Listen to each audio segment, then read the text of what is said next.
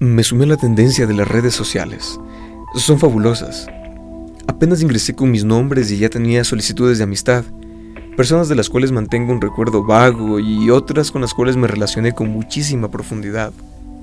Otras tantas que no recordaba conocer de ningún lado, pero teníamos contactos en común, así que entre mí decía, ¿por qué no? Puede que haya la posibilidad de hacer nuevos amigos. Después de todo eso es lo que me habían dicho de estas plataformas. Son útiles para conocer gente.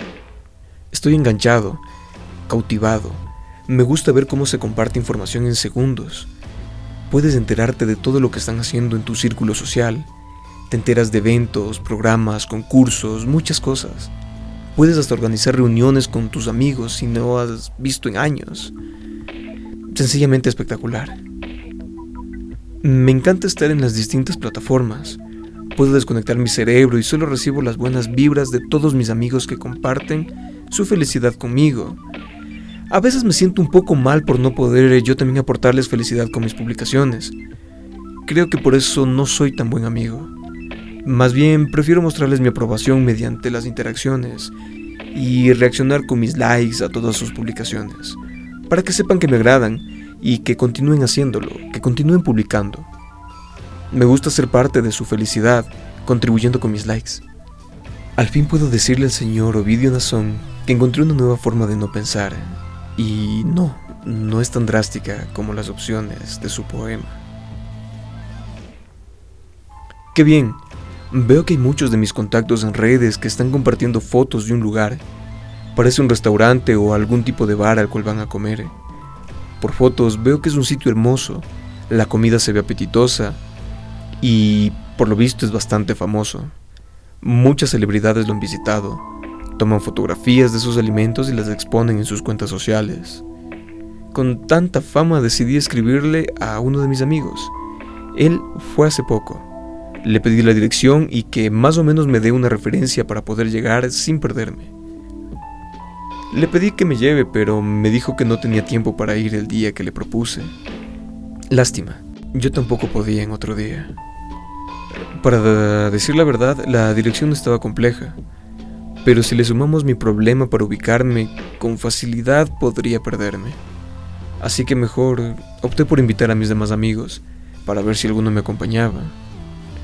Escribía casi todos los contactos de mis redes e increíblemente nadie podía acompañarme.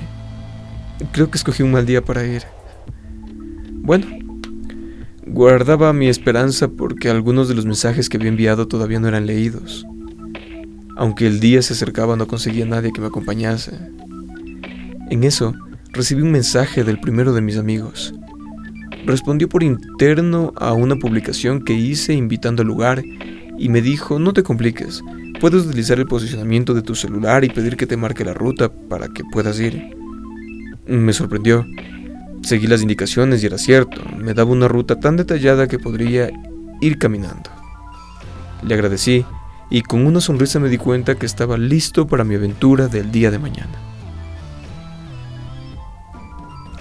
Apenas de levantarme miré mi celular con la esperanza de haber recibido respuesta de aquellos mensajes que faltaban pero no. Ya resignado me alisté a salir. Tomé mis cosas y emprendí el viaje. Tengo que admitir que fue sencillo llegar. El lugar era hermoso, acogedor, muy bien decorado. Pero las fotografías me mostraban todo lo contrario.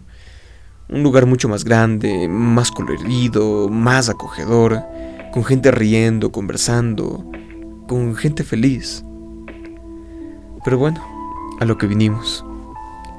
Me senté en una de sus mesitas, una camarera con una actitud no muy agradable me atendió.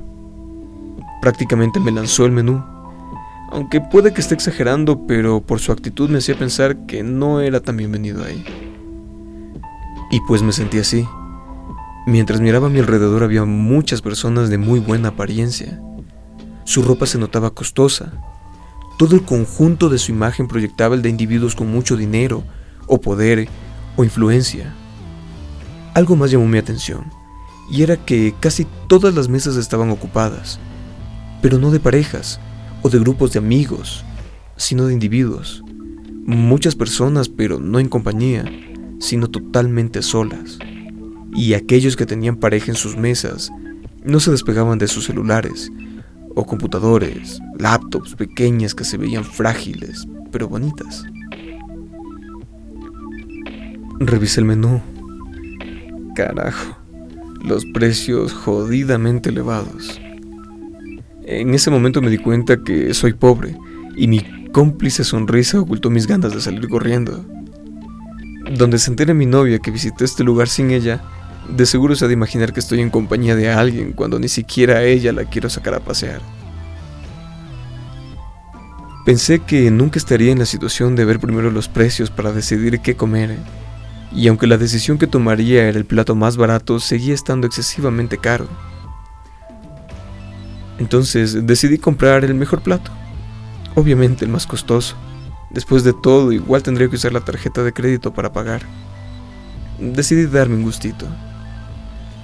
Pedí el consejo de mi camarera, que me recomendó coincidentemente el mismo plato que yo había seleccionado, el más caro del menú. Tal vez ella pensaba que si podía costearme ese plato, de seguro entregaría una cuantiosa propina. No pasó mucho tiempo entre el pedido y la entrega del mismo. Por lo menos eso mejoró por mucho la experiencia que me estaba dibujando. El momento de la verdad había llegado. Saqué mi celular y comencé a tomarle fotos, varias fotos, muchas fotos. Ninguna me gustaba. Ninguna podía expresar la belleza del plato finamente decorado. Después de tantos intentos, me decidí por una. La subí a mis redes y me dispuse a comer. El sabor no era malo, pero no justificaba el precio que había pagado por él. Terminé mi comida, pagué la cuenta y me retiré. Me sentía vacío, y no hablo figurativamente. Sentía hambre no sacié por completo mis ganas de alimento. Como enviado del cielo vi un puesto de comida callejera. Me acerqué con el afán de atiborrarme con sus productos, mas al sentir mi bolsillo me percaté que no tenía dinero. Me había quedado sin efectivo. Un poco angustiado comencé a revisar mis bolsillos. No tenía, no tenía ni para el transporte. Vaya día. Di media vuelta, puse mis manos en los bolsillos y me dispuse a caminar. Saqué mi celular para ver la ruta que me llevase a casa. Estaba a punto de quedarme varado y sin batería. Lo único que se me ocurrió es ver una ruta conocida para dirigirme hacia allá antes de que se apague el celular. Hice algunas capturas de pantalla. Lo logré. Sonreí como festejando una pequeña victoria. Ya en marcha, nuevamente en mi mente se hicieron presentes esas preguntas incómodas. Esos pensamientos que me agobian, Tuve que complacerla, tuve que hacerle caso. Después de todo, el camino a casa estaba largo.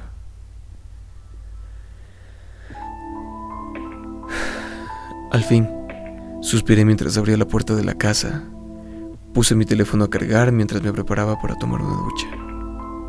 Fue un buen momento para reconciliarme con mi mente, pues en el transcurso hacia casa discutimos bastante por las decisiones que había tomado ese día.